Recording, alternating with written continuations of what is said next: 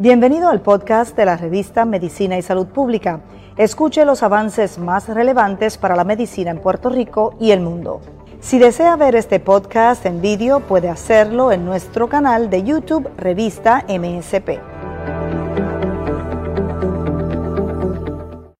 La reapertura de clases presenciales dependerá de lo que ocurra en las próximas semanas, advirtió la coordinadora del Sistema de Vigilancia Escolar de Casos de COVID-19. Mi nombre es Luis Penchi. Esta es Medicina y Salud Pública en un reporte especial de nuestra revista informativa sobre temas de salud. Aquí cubrimos el COVID.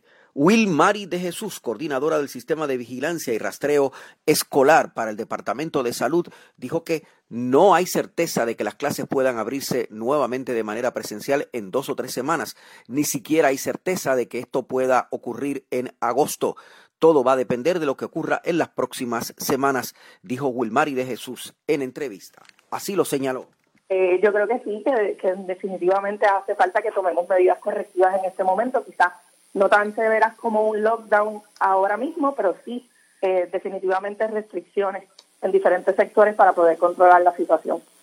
Ustedes en la, en la División de Vigilancia Escolar eh, le han presentado esta preocupación al secretario. Eh, sí, todas estas, recomendaciones se discuten con el secretario semanalmente eh, y no solamente nuestro equipo, todas las divisiones del Departamento de Salud presentan eh, el panorama y las recomendaciones que tienen al secretario. ¿Cómo no? Entonces, ante el panorama actual, ¿cuán viable es poder tomar las clases en agosto? yo creo que estamos a tiempo todavía de tomar las medidas correctivas necesarias para retomar clases en agosto, inclusive si nosotros lográramos en las próximas dos semanas eh, tomar las medidas correctivas necesarias, dos, tres semanas, podríamos hablar de un regreso, aunque estaríamos cerca del, final del semestre. Eh, pero definitivamente agosto estamos completamente a tiempo eh, de poder entonces hacer esos arreglos necesarios para que entonces empiecen nuestros niños completos en agosto. Todo dependerá de lo que ocurra en las próximas semanas, dijo Wilmary de Jesús. Mientras tanto, líderes de la Sociedad para las Enfermedades Infecciosas de Puerto Rico han dicho que las clases no debieron haber cerrado presencialmente si no se tomaban otras medidas de cierre en otras instancias de vida social.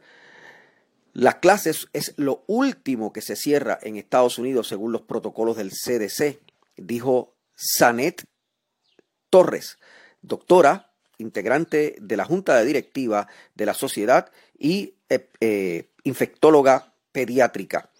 Con su apreciación coincidió el doctor Humberto Giot, también líder de la Sociedad de Enfermedades Infecciosas de Puerto Rico. Los dos hicieron sus declaraciones en un foro anoche con Medicina y Salud Pública.